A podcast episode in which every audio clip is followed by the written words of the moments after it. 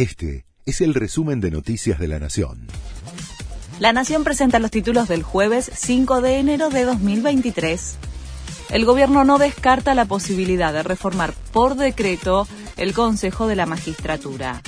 El ministro de Justicia, Martín Soria, comentó que la Casa Rosada podría evaluar esa opción en caso que la oposición de Juntos por el Cambio trabe un eventual debate en la Cámara de Diputados durante las sesiones extraordinarias que prepara el Ejecutivo. Soria asegura que un artículo de la Constitución ampara esa vía. El gobierno refuerza los acuerdos de precios hasta marzo. La Secretaría de Comercio trabaja en formalizar los convenios cerrados en el último tramo del 2022 para contener la alta inflación durante el verano. También quiere agregar artículos para el hogar y busca cerrar acuerdos con empresas del sector de la construcción para controlar los precios de los materiales. Los piqueteros amenazan con cortes de ruta en todo el país.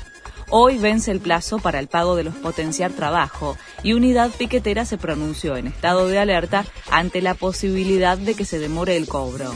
Las organizaciones sociales advierten que si eso ocurre, inmediatamente habrá piquetes en todo el país.